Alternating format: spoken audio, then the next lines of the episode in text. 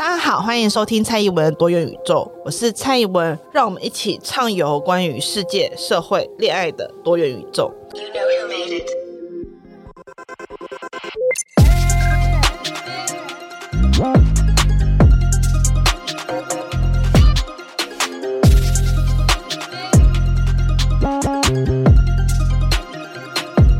Hello，大家好，欢迎收听蔡宜文的多元宇宙，我是蔡宜文。我最近碰到一个难题哈，就是我不知道大家知不知道，中国有一个词叫做“又当又立”，它其实是一句俗语，就是我们大家蛮常会使用到这个词的，就是什么又要当婊子，又要立贞节牌坊。其实我必须要跟大家承认，就是我之前有时候会，我也不能说是误用，是没有经过大脑的思考这句话有什么问题，就直接脱口而出说：“哦，你不要。”又要当婊子，又要立贞节牌坊。我不会说这句话，我讲出来就是没有问题的。当然，这句话是有问题的。但是，呃，我最后会脱口而出，是因为我觉得在当下那个场景里面，好像没有第二句话可以去描述一个人，他又想要表现出一个道德颜面的那样子，一部分又不想要去负责那一个。脸面的东西，或者是你要说又要面子又要里子，可是我觉得这样子描述的不够贴切，于是就会脱口而出这句话。那这件事情一直让我觉得有一点痛苦的是，好像我找不到另外一句话可以去描述同样一个场景、同样一群人，或者是同样一个特殊这样子的状况。可是其实这样状况很常出现在任何人身上，无论是男的或女的。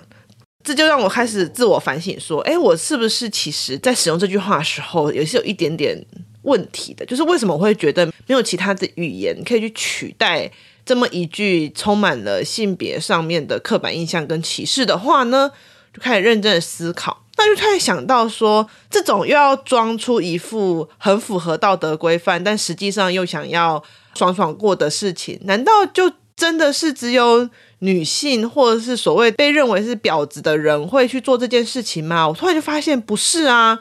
为什么女人会特别被抓出来说你要婊子就不能有贞洁牌坊？这件事情是来自于这个社会对于女性的评价，就是你两者只能择其一嘛。可是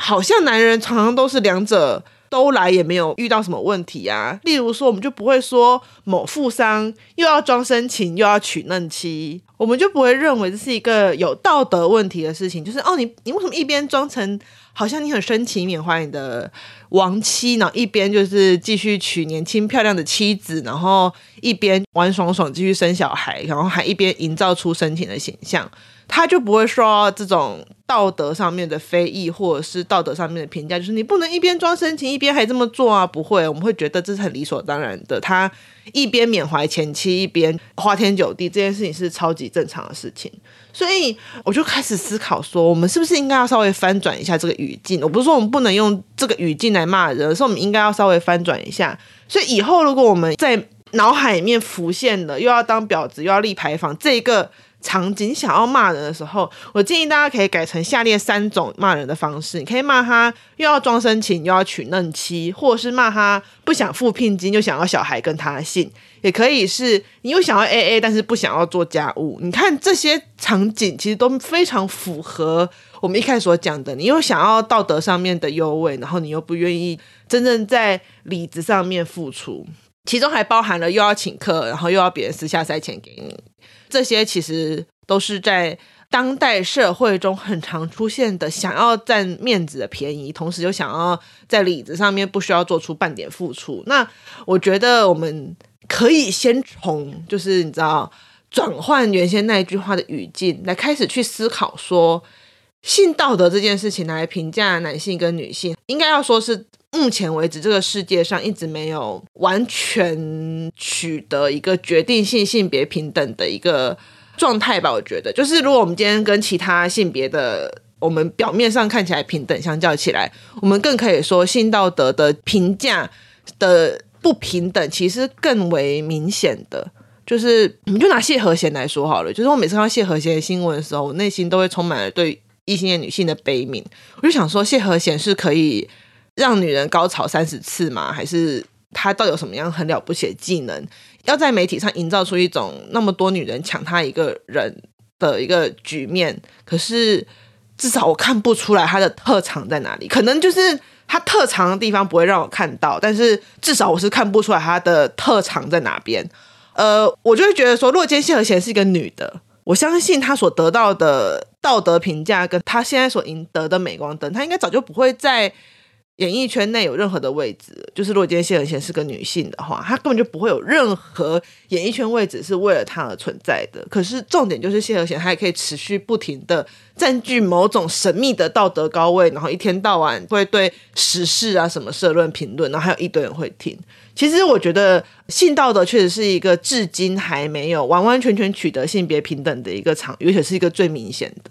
那我今天想要跟大家来聊聊女性的性道德，它如何跟我们这几年间大家很喜欢讨论的一个点，就是女人只要凭借着美貌，好像就会取得一定的既得利益，就像是很多男人当在讨论到性别平等的时候，他就会不停的提到说，诶。女人就是只要长得漂亮，就会有人请吃饭呐、女人就是只要长得漂亮，她就会有很多人会为她很好。所以女生其实也是既得利益者，因为女生只要长得漂亮就好了。这件事情其实是一件很诡异的事情，是我们这个社会上很习惯的用美貌来评价女人。我们会评价一个女人长得漂不漂亮，或者是当一个女人她。不如同以前漂亮了。例如说，就是什么哪个女明星，就是走上红毯的时候，稍微符合一下她现在年龄的样子，就会有人说范冰冰飘省位啊，什么刘亦菲飘省位。我说刘亦菲如果叫飘省位的话，那你们这些男人是飘什么位？酸味吗？你知道，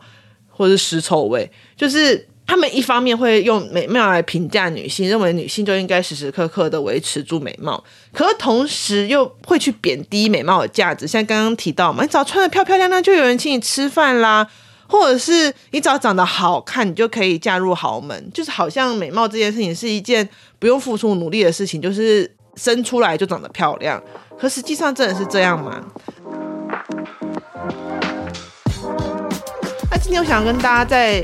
聊的这个内容主要其实来自于一本书，但是我不想要只讨论这本书。这这本书其实是呃，当女孩成为货币。那相关书的资讯我会放在资讯栏里面，但我并不想要完全只聊这本书，因为我不想要 变成一个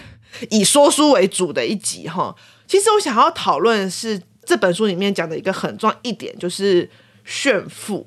什么叫炫富呢？我现在先想要问大家一个很重要的问题。如果今天有一个人走在路上，突然跟你说，只要你穿得漂漂亮亮的出现在餐厅里，你什么都不用做，你就可以吃到一顿价值二三十万的晚餐，然后还会认识一些你平常绝对不会认识的人，例如上市公司的老板呐，或者是什么台湾五大家族的成员呐，问一下大家会答应吗？但这个问题的前提跟假设是他没有骗你，而且你明确知道，只要你答应，你就一定可以去到这一个 VIP 的世界，而且这个世界是你目前经济能力所无法达到的生活，至少我的经济能力没有办法达到。那你会不会答应呢？那我先跟大家说一下我本人的答案，我的答案就是会啊，我会答应。我觉得这是一件很现实的事情，就是体验这件事情本身就是一个门槛。你今天如果跟我说，我只要出席某个场合，就可以体验到一个我平常无法体验到的生活，我是会觉得它本身对我而言就是一个诱因。我可能会出席一次，我可能不会出席第二次，但是我可能会想要借着出席这次，我想要看看那个离我很远的世界长什么样子。所以这件事情它本身会营造出一种类似于阶级的东西，就是有些人他的日常生活其实是你会向往而且想要去体验的生活。因为当我们去体验一个我认为在社会阶级比我还要往下的人的生活的时候，我们通常会灌输一种什么社会正义的想象，例如说去体验贫穷。或者体验身障人士的生活等等，会在我们灌输一种好像我是为了要理解你，我为了要想象你的生活，我好像是一种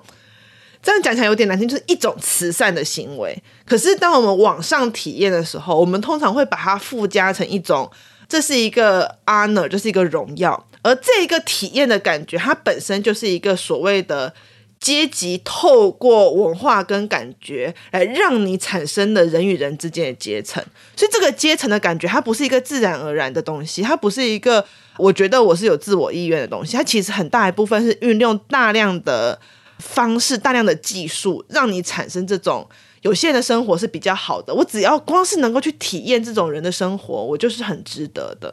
那在《当女孩成为货币》这本书，它最主要的东西就是在讨论这个体验它是怎么可以出现的，它是怎么可以透过一连串的策略跟机制，夜店怎么透过一连串的策略跟机制，让这一个阶层的体验变成可能，它变成一个可以消费的标的。所以它既然变成一个可以消费的标的，它同时也变成一个可以拿来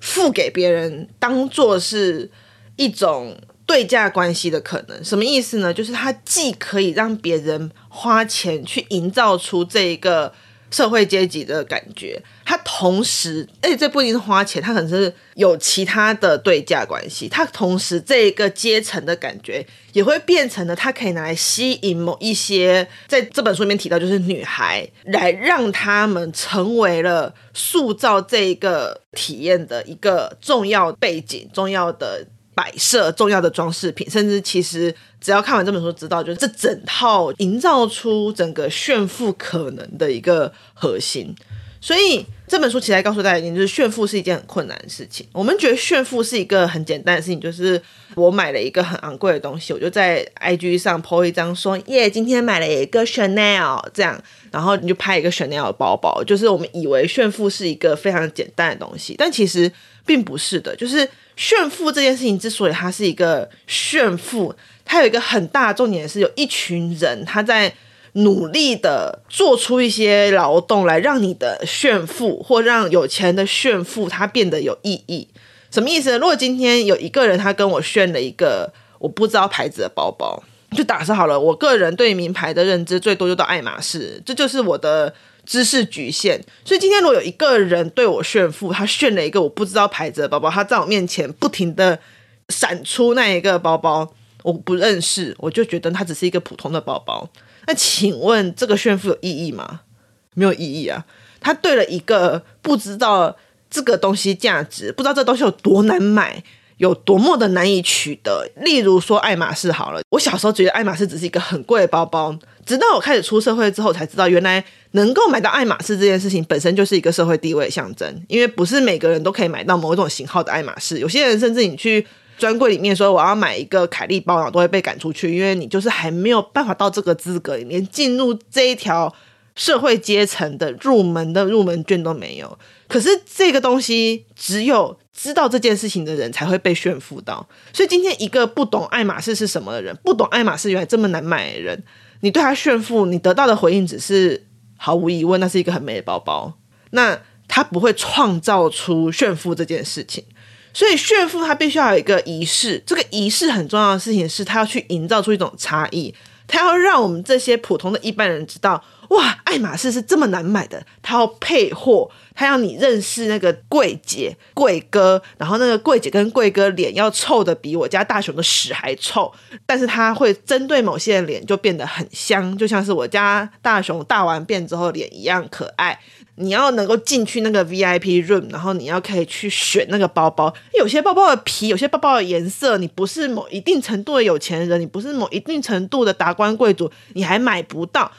这一套仪式性的东西，它非常的必要，它的必要程度远高过于包包本身的价值。当然，它的包包做工应该很好，然后我这辈子没有看过爱马仕，我不知道包爱马仕的做工是好还是不好。总而言之，应该不错吧。重点是这一套仪式会赋予爱马仕这个包包多于这个包包很多的价值，是只要有了这个包包，就代表我是个进入这一个圈子里面的人。我创造出来的差异就是这个人跟我之间的差异。可是，如果今天我是一个完全不了解这个差异的人，我根本就不知道爱马仕在这个世界上这个位置，甚至他可能背了一个更高阶的包包，那个包包名字我听都没有听过，这世界上一定存在这种包包。所以，我就算看到了那一个包包，他在我面前不管怎么秀，他在我面前拍了 IG 做了 Hashtag，我还是会觉得哦，那是一个普通很漂亮的包包，他就没有做出塑造差异这件事情。所以，为什么媒体是重要的？为什么那整套的让你觉得？过于繁杂、过于繁琐的流程是重要的，因为正是那一套媒体，从媒体开始一路到那一套仪式，让这个包包不只是包包，它还变成了一个漂亮的象征，我是一个高级的、一个跟你们都不一样的人的一个重要的象征物，而这个象征物才是他们要购买的重点，而不是包包本身。所以炫富本身是在营造差异，可是通常富人不会自己去营造这个差异，为什么呢？你们可以想象嘛，如果今天路上出现一个有钱人，他从他的钱包里面拿出一叠钞票，说：“哎、我跟你们不一样，我这边可是二十万现金哦。”他会被认为是什么？大家就会说他很 low 啊。大家还记得有一年，好像是中国什么有钱人来这边发钱吧？所以大家虽然都跑去领钱，一顿跑去领钱，但是整个舆论就是什么？哦、中国人就是。很 low 哎、然后人发钱是直接现场发现金的，就是我们的文化存在着一种很奇怪的状况，是虽然大家都在追逐金钱，但是今天你只要讲出你只追逐金钱，就会变成一个很 low 的人，就会变成一个不大够格往上爬，只是暴发户，你的钱来源可能有问题，就是你不能够只有钱，你也不能够主动的拿出钱来跟大家说，嘿，大家好，我这边钱超多的时候跟你们不一样。所以炫富这件事情，它必须要有一个其他东西去创造差异。那在这本书里面所讲到的，就是在当女孩变成货币，他所讲到的创造差异这件事情呢、啊，它其实是在讲说夜店如何去创造差异。但是夜店是唯一一个这么做的单位吗？当然不是啊。就是我们讲最明显的就是这种创造差异的一个想法，我们其实可以从最早开始，从历史来讲，就是服装。大家如果有在看清宫剧，例如说《甄嬛传》啊，或者是一些什么大圈帝国啊，什么大秦、大清、大什么，特别是清朝类，就是到中后期的这种宫廷剧，大家都可以发现一件事情，就是有些服饰、衣服或是装饰品，你家就算再有钱，你都不可以穿，因为你的爵位没有到那边，或者是如果你今天是嫔妃，你就不能穿某个颜色，例如说不能穿红色。不能穿金色，只有皇帝皇后才能穿某个颜色。这个衣服的颜色它重要吗？它的染色这件事情的成本，或是染色这件事情的价值有特别的高吗？其实并没有，它的并没有悬殊到这种程度，至少没有悬殊到皇帝跟平民这么大的程度。那为什么这个颜色这么重要？就是因为。不同时期的中上阶层，他们其实会不停的去创造新的属于上流世界、属于统治阶层的象征。就像我刚刚讲，就是红色衣服只有正宫可以穿。那其实我们那时候看很多什么宠妃啊什么，他们都会故意穿到近乎红色的红来挑战这一个象征。但是无论他们怎么挑战，基本上来讲，他们都还是不能穿正红，因为这就是规矩。这就是一个去营造出所谓的。上阶层跟下阶层的一个规矩，或者是更明显的是，如果大家有看一些《傲慢与偏见》啊，或者是一些大概维多利亚中后期或者维多利亚时期的书，就可以发现，在那个时候，所谓的那种庄园贵族，他们多半都不大养育自己的小孩，就是他们的妈妈贵族女性会生育，但是他们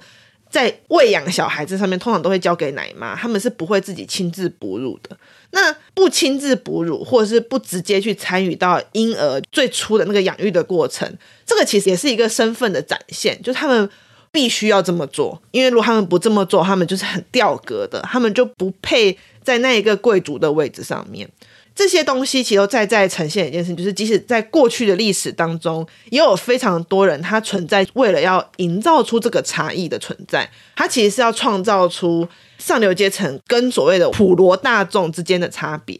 我现在讲的通几乎都是贵族，那我们可以举一些新进的例子，例如说当布尔乔亚兴起之后，最明显其实是来自于什么？来自于艺术。但我发现到。每一个时代的艺术，其实都包含了一个对于前面这个世代的批评，跟对于前面这个世代的一个否定。可是艺术的消费以及艺术的巩固，通常都是跟当时代的最主流、最上流阶层的人群是息息相关的。例如说，大家可以发现，所谓的当工业革命过后，逐渐开始出兴起的所谓的布尔乔亚阶级，他们就会刻意让他们自己的生活形态创造出另外一种不同的生活形态。所以他们在艺术的选择，或者他们在饮品啊等等选择，都会跟传统的。贵族产生区分，例如他们觉得贵族的东西就是过于奢华，像是他们会去批评所谓的巴洛克啊、洛可可时期的艺术等等。那在他们自己的时代，他们就会认为，例如说，我们就是比较偏向于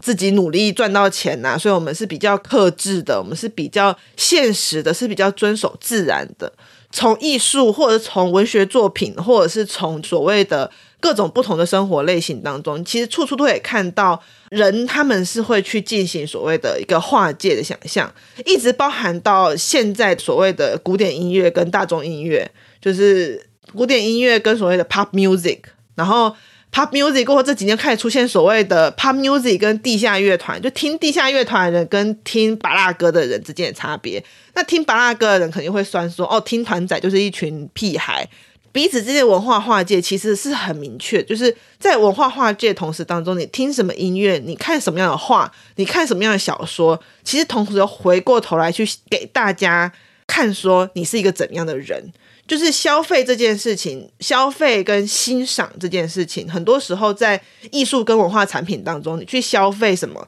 他回过头来，除了带给你愉悦之外，也在做一件事情，是你在让别人看到说我是一个怎样的人。我去看《鬼家人》，可能代表我是一个。支持性别平等，我是一个追求 LGBT 权益，然后我，然后我看到鬼家人，呃，鬼家人就是关于我和鬼成为一家人那件事，还是怎样？好，因为这个没有在我草稿上写，所以瞬间忘记他的名字。总而言之，当我在看《鬼家》的时候，我会因为哪些笑点而笑？例如说，我们可能就因为台大城乡所笑点笑，我们可能就因为里面刻板印象的社运 gay 的形象而笑。为什么？因为我们就是那个社群里面的人，而我们去消费这个笑点的同时，其实也在展现我们就是那一个像毛毛那样子的，在那个社运圈里面待过的人。所以你去消费，你去呈现你的一个文化的形象，无时无刻都在进行一个划界，他在画出你跟谁的界限是不同的，你跟这群人的界限是不同的。而这个划界，它不仅仅只会存在于炫富当中，只是因为炫富它是一个特别困难的划界。为什么？因为大多数人没有那样的财富去进行炫富嘛，就是你我都不大可能。我啦，我是说我刚好有在听这个节目的人，有些人是可以去点那种两三百万的香槟宴来撒在男人女人身上，然后我不知道。那如果有这样的人的话，欢迎订阅蔡宜文的多元宇宙。那基本上来说，我没有办法去消费到这种程度，所以这个划界对大多数的普罗大众人是比较困难的消费，因为我们对于夸富，我们对于炫富实在是过于的不够理解，所以我们会一直觉得夸富跟炫富对有钱人是一件很简单的事情。但其实从《当女孩成为货币》这本书，或者是我们从一些其他对于艺术品或是文化消费的研究当中可以发现，其实夸富本身、炫富本身是一件非常困难的事情。现在这本书里面就有提到说，他为了要塑造出一个差异，他必须要有一个舞台给建立起来。可是这个舞台，它必须要充满了正确的价值。什么意思呢？就是大概当女孩成为货币里面，其实就有提到说，这群人他们所在的地方必须要充满了模特跟香槟。为什么是模特跟香槟？因为模特所代表是一种美丽的意涵，她必须要是像模特的女人，或者是模特本身，才能够形塑出那一个非常具有性别意义的价值。而模特本身在这个当下，它就跟香槟一样，它的内容物是怎样，没有人会去在意。重点是要有很多人看到我跟一群模特站在一起，我跟一群模特相处在一起，然后我是那一群很酷的人当中之一。而这群模特是为了要去展现出这个男的很酷。可是重点就是，那你就说，那他们就花钱买模特就好啦，花钱买女人就好啦。他们又不能花钱买女人。因为如果我花钱买才让这群人到我身边，就代表什么？代表我不够酷啊！我要花钱买才能取得女人的欢心，代表我不是一个够酷的人。所以重点是他不仅仅要这群女人聚集在他身边，这群女人看起来还要像自发性的前往，所以变成了他不仅仅要的这个服务，不仅仅是女人，不仅仅是酒，不仅仅是夜店的那些。嘻嘻哈哈的东西，他还要是一个虚幻的自发性，他要有那个自发性，是因为我很酷，我很赞，所以这群女人才会集中到我的身边，然后是因为我平常很努力工作，所以我在玩的时候我可以很奢侈，我可以去买一两千块的香槟，然后在那边摇摇摇，然后喷在别人身上。我这边讲一两千块不是台币哦，先讲一下，因为里面讲的应该都是美金，所以简单来说。他们用了一个精心设计的方式去掩盖了经济交换的事实。说实话，这群模特为什么会出现在现场？他们没有领钱，多半只有得到一顿免费的食物，或者是。他们多半只有得到一些入场券的功能，这些他们所得到的报酬，相较于在现场所流动的货币哦，就是上千上百万的货币，模特所得到的报酬是非常非常少的。那为什么他们会愿意去做这件事情？很大一部分是来自于他们，一部分也是像我刚刚所讲的那样，我想要进去里面体验，体验是一个交换。第二点是他们跟夜店公关，就是里面有个很重要的角色，就是所谓的公关。他们跟这些并不属于夜店，但是就是基本上是在各自为夜店服务的这些公关呢，他们培养了一个很好的关系。然后他们会跟这些公关呢有一个，那怎么说？一个他们会跟这些形象公关存在着一个很像是朋友关系的关系。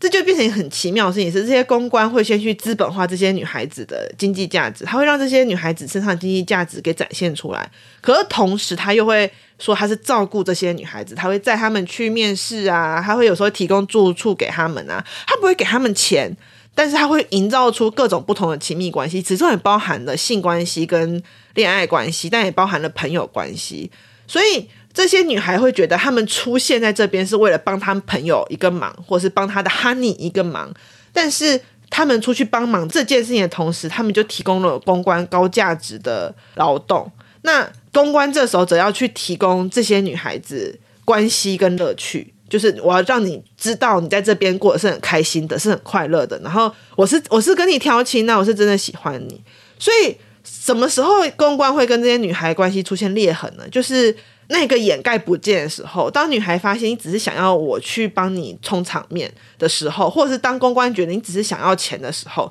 这些关系它就会出现裂痕，它的里面所在的那个赤裸裸的经济交换事实就会被展现出来。那当这个东西被展现出来的时候，它原本那个最珍贵、那个虚幻的自发性就消失了。那这个虚幻的自发性就消失了之后，这个东西它就会破裂，它就会。不再被人所想要，所以这一切都还是奠基在什么？奠基在他们必须要都看起来像是真心的，都看起来像是不是为了钱，不是为了资源，不是为了我想要进入这个世界。我通通都要是因为我只是为了开心，我只是为了好玩，我只是为了喜悦，我是为了义气，我才来这个现场。我不是为了钱，所以为了钱这件事情，同时在。夸父宴当中又被贬低，所以这是一件很矛盾的事情。就是夸父，他本来就是应该是一个炫富，跟夸父，他应该是一个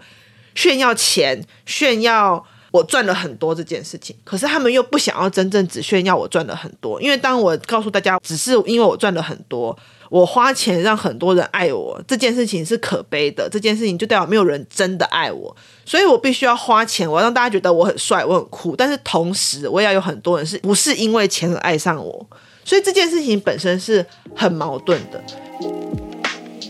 呃，在这边我要讲的两个点，其实是这些女孩她们成为了夸父重要的摆设，而这个摆设很大一部分是来自于那个虚幻的自发性。无论大家现在听起来听起来有多么的悲哀，这件事情在这个经济体里面都是非常重要的。可是第二个，其实我觉得最重要的事情是。因为是透过关系来掩盖寄存的经济交换事实，所以这会产生一个什么样的状况呢？就是这些女性她们会被排等级。什么叫被排等呢？就是一开始她们就会被认为是什么？就是当你是一个派对女孩的时候，一个好的派对女孩，你应该要是一个不是为了钱，你只是 for fun，你只是开心的，你只是来玩的。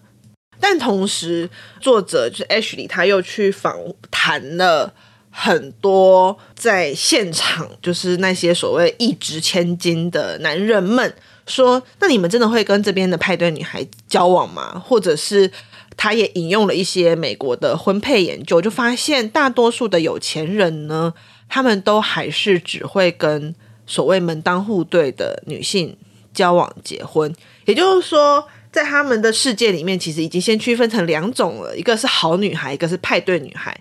好女孩是什么？好女孩是用以婚配的，是门当户对的，里面就提到像大学毕业的、高教育的，他们不会来这种地方的。所以他们其实一边享受派对女孩带给他们那种虚幻的自发性，他们用这派对女孩作为他们炫富夸富的一个重要装饰跟背景。可他们其实一部分又是看不起这些派对女孩的，因为这些派对女孩跟他们就不在同一个阶层里面。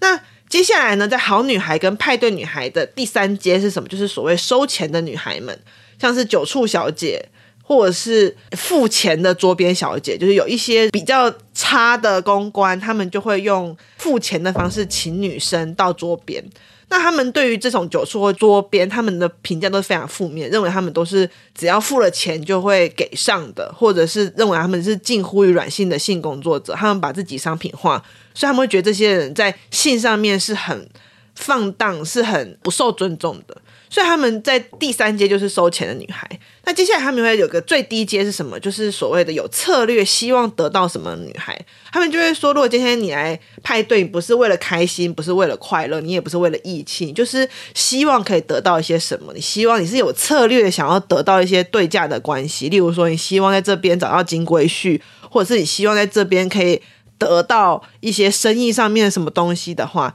你就会被更贬低为你是在利用你们之间的情谊，利用你自己的性，利用你的美貌来取得一些什么。但他们借此去创造了一个女性的阶级制度，但这件事情是很荒谬的，因为最大在利用这些女人的性跟外貌的人，我这边所讲的不是 sex，不是要跟大家发生关系的性，这边更大一部分要讲的是性感。他用这些女生的性感，用这些女生的美貌，去建构了一个夸富宴的现场，去建构了一个炫富最好的场景，甚至去建构了那种阳刚气概比赛的一个奖杯跟勋章，就哦，我这边的名模特别多等等。但是，当这些女人想要利用自己的性，想要利用自己的美貌的时候，却会被认为是有问题的，所以女人的性跟女人的美貌，只有在男人的手中才有真正的价值。她自己要利用这个价值的时候，她就会受到性道德的大军涌入，开始说：“哎，你这样是不对，你这样就是婊子，那就是贱货。”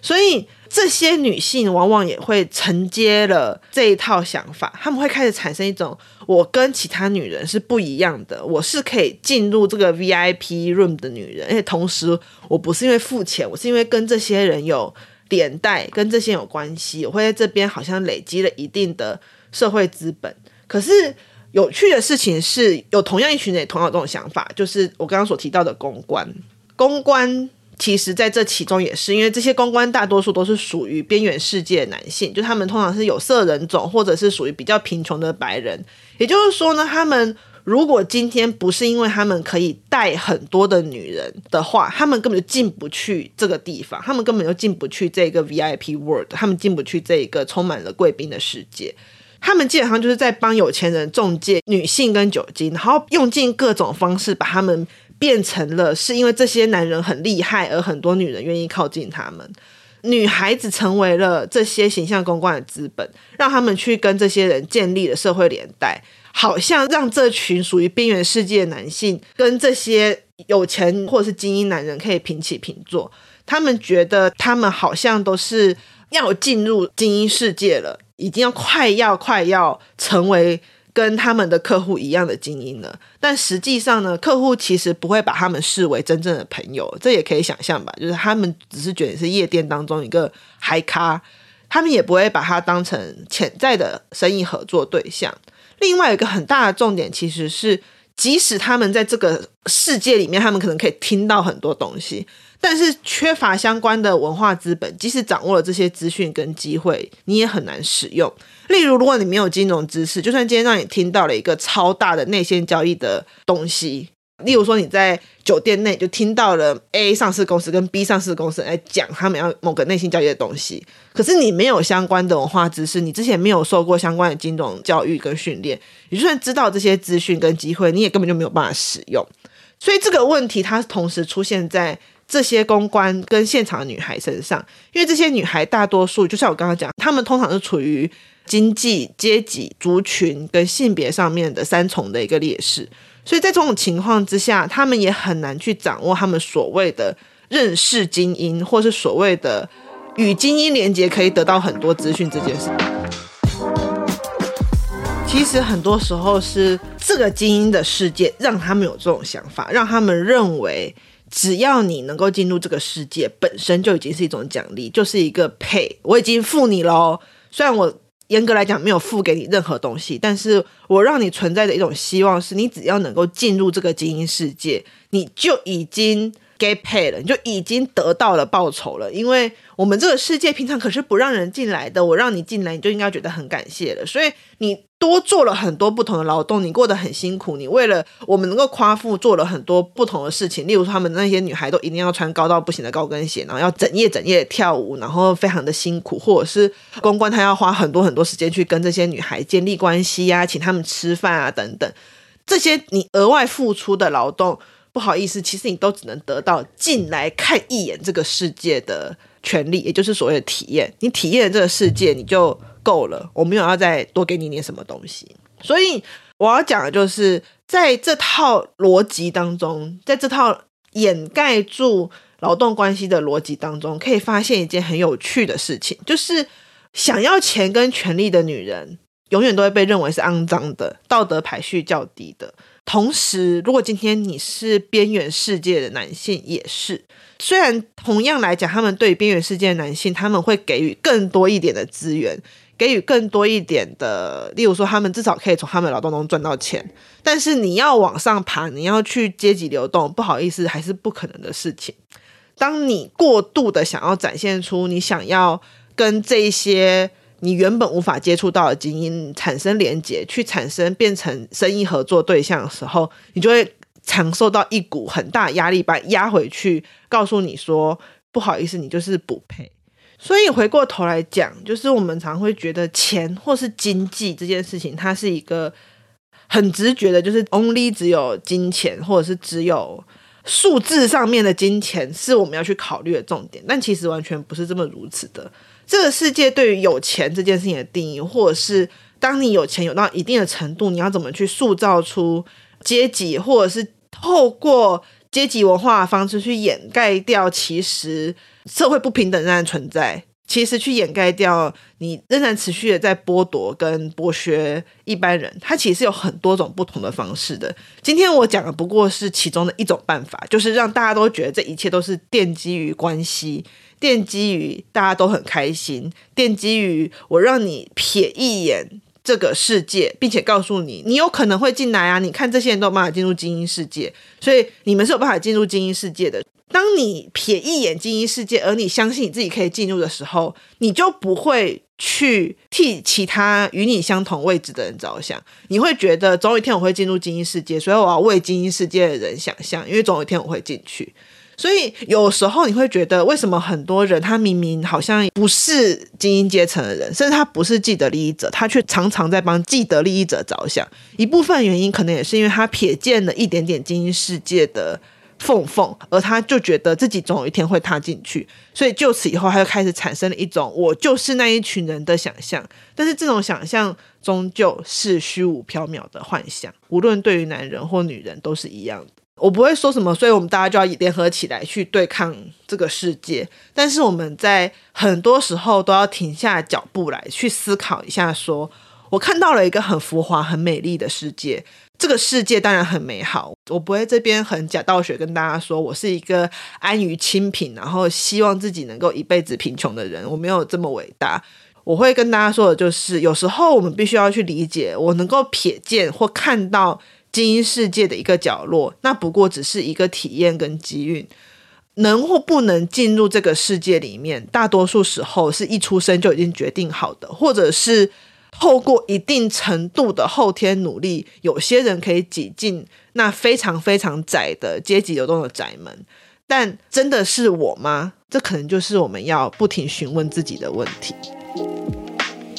今天的节目就到这边结束了。好，最后在这边跟大家广告一下，我最近开启的就是，如果你每个月都有付费支持我的话，我有一个小的赖的社群，呃，我已经有寄信给每月订阅的朋友一个 email，那请大家要记得，如果你有订阅的话，请记得收 email。刚讲完这个 VIP 制度跟 VIP World，就这样讲订阅制好像有点奇怪。我自己也思考了很多，但是因为我觉得，既然这个节目不管怎样，它都还是要需要一个实质的金钱，可以让它继续维持下去。所以订阅的朋友，就是我还是会希望让他会有一种这个订阅是有意义的感觉，就是因为我也不想要用感情来掩盖我们之间的金钱交易，或者是我们之间存在一定程度的。利益上面的交换，所以我还是会希望能够有一个基本的服务是我可以提供的，所以那个小小的赖群可能就是我在这边可以提供的一个额外服务，但是我不会就界定说，哦，只有这群人是我的 very important people，就是我觉得所有听众都会是我的 very important people。我自己也在之后可能会建立一个 Discord，目前还在建立当中，那之后会基本上让所有听众都有一个可以讨论的地方。也欢迎，如果有很擅长于使用 DC 的朋友，或者是你是很喜欢这个节目，但是你有一些想法的朋友，都可以上 IG 或是 FB 跟我稍微讨论一下，日后你想要这个讨论的社群要怎么进行，就是我很想要听听大家意见。那今天到这边结束啦，喜欢本集节目就欢迎你可以按下追踪，然后或者是给我一个好一点的评论。跟留言，那如果说你有点害羞，或者是你之前已经留言过了，但是你觉得这集才讲得太好，你想要再给我一个好评的话，那你也欢迎就是上 FB 或者 IG 转贴本则，然后留下一些你的回应，因为我是一个很擅长于寻甜水的人，我一定会寻到，然后我会非常非常的开心。好，那今天就到这啦，希望大家每天愉快，拜拜。